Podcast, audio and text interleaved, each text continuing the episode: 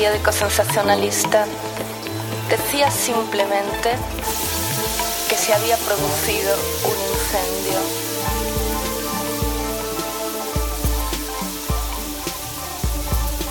Después de llegar los bomberos, la policía, la prensa, rescatar al hombre, apagar el fuego, le hicieron la pregunta obvia. Obvia, obvia.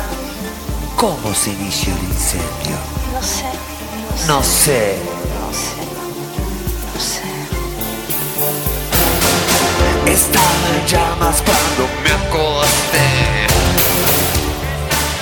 De allí en más se produce una explosión. Charlie inventa el logo Say No More que acompañará el resto de su producción artística. Say No More se convierte en una filosofía. Este es tal vez el disco más significativo de la década de 1990, ya que define lo que vendrá después. Say No More inaugura el constante concepto, un sello que luego se convertirá en un logo que los fans lo usarán como brazalete y que cubrirá el obelisco de Buenos Aires para marcar su regreso en 2009 luego de una etapa de ausencia en los escenarios.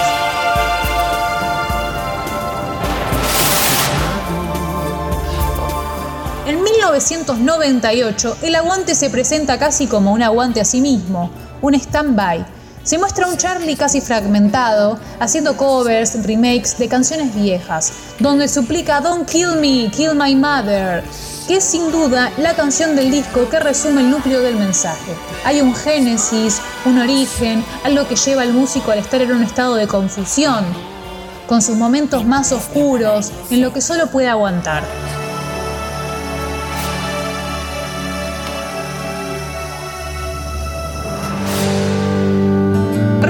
Con el disco Vida de Sui Generis crece su popularidad y también su capital.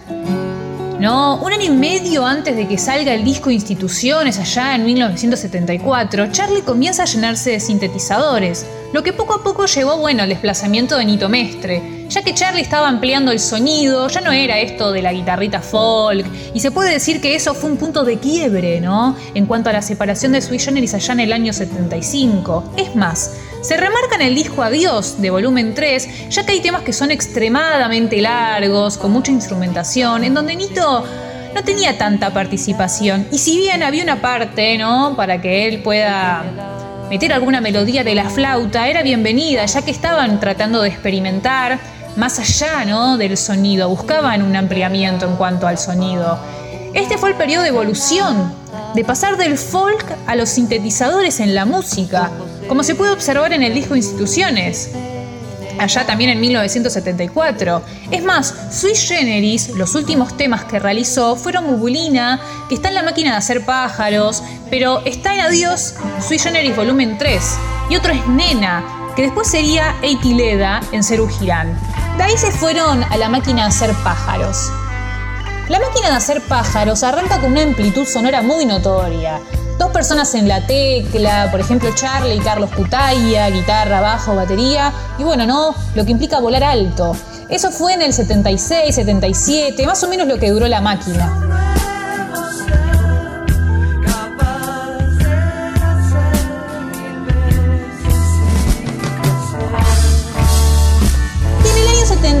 78 arrancó con Ceru Girán. Una, anécdota, perdón, ¿no? Interesante es que para David Lebón, ¿no? Cantante guitarrista de Ceru Girán, para que cante y toque, Charlie eh, cae a su casa con medialunas y lo termina de convencer.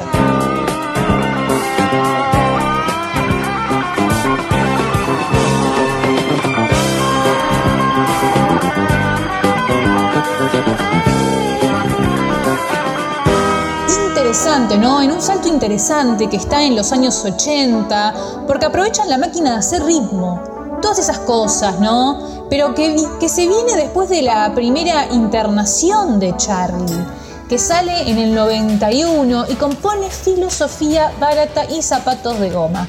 Álbum Charlie García, a partir de ahí Se volvió loco, por ejemplo, no sé, en un par de aspectos. Llega hasta La hija de, la lágrima en 1994, es un disco muy loco. Pero en Say No More refinó ¿no? la idea de la hija de, la lágrima, de forma de hacer las canciones. O sea, refina básicamente la forma de hacer las canciones con este disco. La entrada es gratis y la salida vemos. Don't follow leaders, watch Dicho por el mismo Charlie García, Say No More es mi locura más grande que hice en mi vida. Es un disco que está basado en el libro Todo lo hacemos sin saber por qué de Robert Fulgón. Además, salió un libro sobre este disco, No digas nada, una vida de Charlie García, escrita por Sergio March. Eh, bueno, espero que rápido ya. Say No More fue la fase final del método de trabajo que bautizó Charlie en 1987 como el demo que se va fusionando, ¿no? Paulatinamente García fue perdiendo la paciencia de hacer demos como en los primeros tiempos de su carrera solista, para después ingresar al estudio con todo el material listo. Según su visión, ese sistema le ocasionaba unos contratiempos, más que nada de índole emocional. Él mismo cita, haces una canción, la razonás, la grabás y te enamoras del demo. ¿Por qué no? Después tenés que transformar el demo en un disco y nunca es lo mismo. Ahora, arribar el punto en el que llegaba al estudio a grabar directamente el disco sin ningún demo, sin ninguna idea clara de lo que quería hacer. Mejor dicho, sabe perfectamente lo que quería tener entre sus manos cuando terminara el disco, ¿no? Pero el material se le iba a ir revelando a medida que él enchufara cables, tocara instrumentos y se mueva en ese espacio rígido por el azar y la intuición. Y bueno, bienvenidos al mundo Say No More. No, callate y seguí tocando todo lo que sea en el estudio, hasta un flato del baterista quedará grabado. En el contexto constante que García le dice, igual que, no sé, en Yendo de la cama al living, fue su hijo Miguel, ¿no? Quien le dio la clave una frenética tarde en la que Charlie enchufaba y desenchufaba toda clases de cables e instrumentos. Say No More en sí significa no digas nada, o mejor dicho, no digas nada más. Porque el tema es que está más ligado a la acción en el momento, a lo random, ¿no? A lo zaroso. Eh, y es una manera de hacer una especie de gran collage sonoro, buscando siempre algo más. Por ejemplo, se reflejan bastante los estados de ánimo, ya que él lo fue armando en el momento. Entonces todo lo que le estaba ocurriendo en ese preciso instante era grabado, era una innovación en ese momento. Él innovó con hacer directamente un disco sin tener nada preparado. De todas formas, en Say No More, el disco Say No More, cabe aclarar que una parte eh, de todos los instrumentos, más que nada en A1, Plan 9, son instrumentales que quedaron fuera y que iban a ser parte de la banda sonora de la película Geisha, de Rod Mayar, que finalmente no lo fueron y cayeron en este disco. Qué curioso, pero después hay canciones dentro de ese álbum que son muy pop. Por ejemplo, no sé, canciones de jirafas. La canción Say No More es brillante. El disco cierra con una versión en vivo medio transfigurada. Es un pequeño cable a tierra de lo que Charlie era y sigue siendo. Lo aleatorio tiene que ver con buscar una cosa y que salga otra y como del error puede surgir algo muy pertinente para la música. En Sailor Moon estaba muy embarazado, ¿no? El constante concepto que originalmente iba a ser el título del disco, inspirada en una frase de quién lo diría de Miguel García, su hijo. ¿Recordaste algo por primera vez? Un saludo para Charlie. Quizás tu vuelo se caiga en el próximo meridiano. Vamos. Yo sé que no soy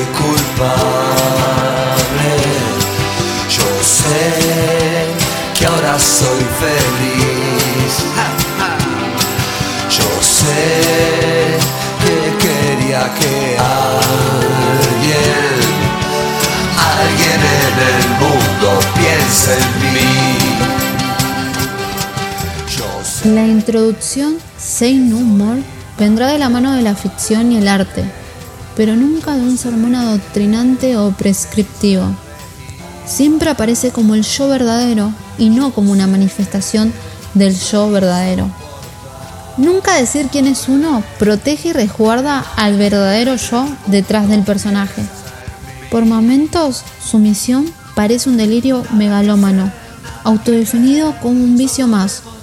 Otras veces marca el distanciamiento, su pertenencia a un lugar de otra dimensión donde nadie más lo acompaña, un sitio solitario y doloroso. Yo sé que soy imbancable, yo sé que te hice reír, yo sé que soy insoportable, pero alguien en el mundo piensa en mí. De alguien en el mundo piensa en mí, del disco Say No More.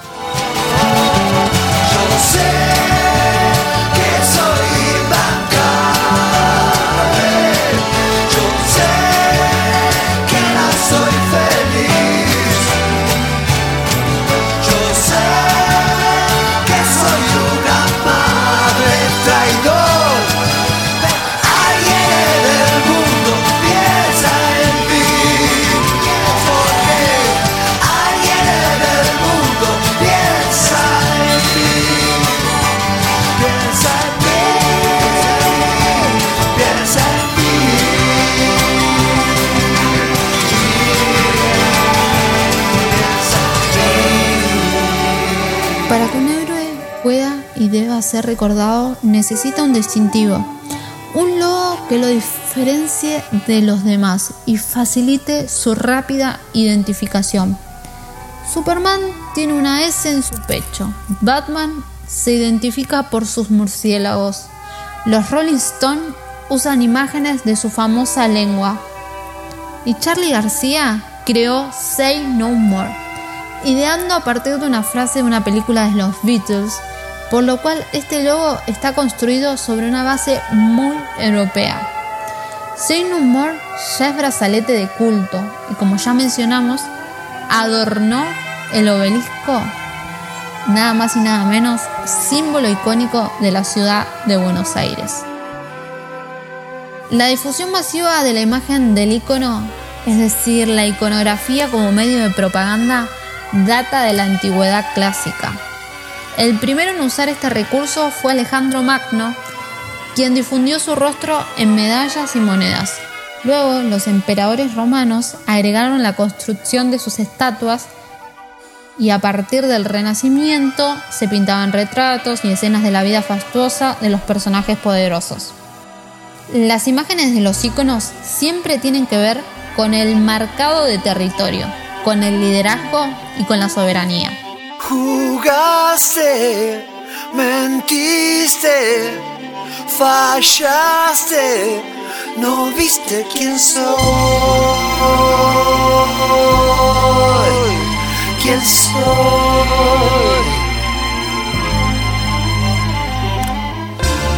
Amaste, te fuiste, curaste, pediste perdón.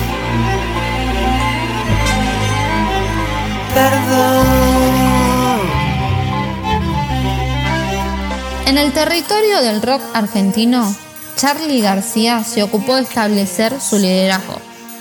Como lo ha demostrado en muchas de sus canciones, sabe cómo funciona el ser argentino, el ser argentina.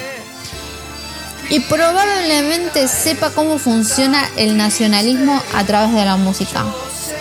Por esto mismo decidió hacer su propia versión del himno nacional e incluirla en uno de sus discos filosofía barata y zapatos de goma.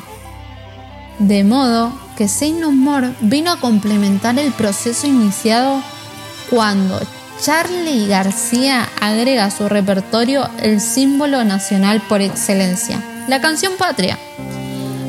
Resultó ser un movimiento sumamente exitoso en la carrera de Charlie, ya que luego de grandes polémicas por su versión, logró que fuera Primero, aceptada masivamente, celebrada, admirada y adoptada por todos y todas las argentinas.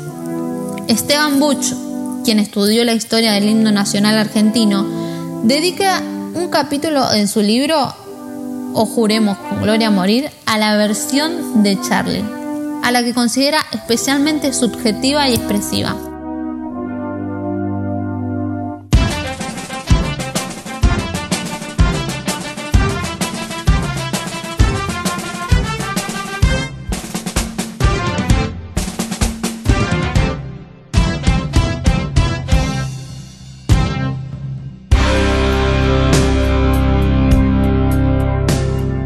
Mara Favoreto en su libro Charlie en el País de las Alegorías Un viaje por las letras de Charlie García nos dice que las composiciones de Charlie siempre oscilaron entre el individualismo anárquico y el enfrentamiento con lo institucional.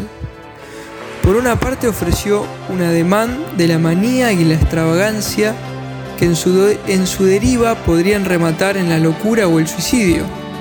Sin embargo, el héroe vence a la muerte a través de la música. Vivo a través de una ilusión, vivo a través de una canción. Nos dice Charlie en Casa Vacía.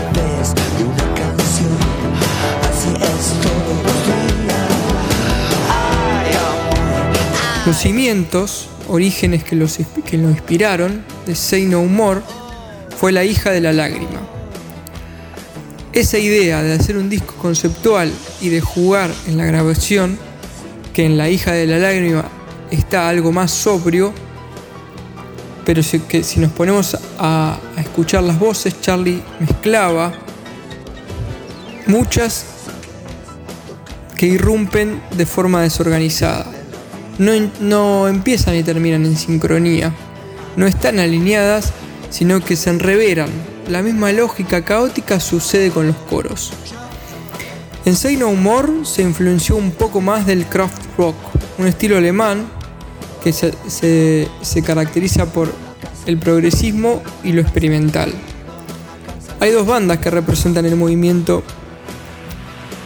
Una se llama Neu y, quizás, y, es quizás la más progresiva y la otra Tangerine Dream, que es por ejemplo más experimental.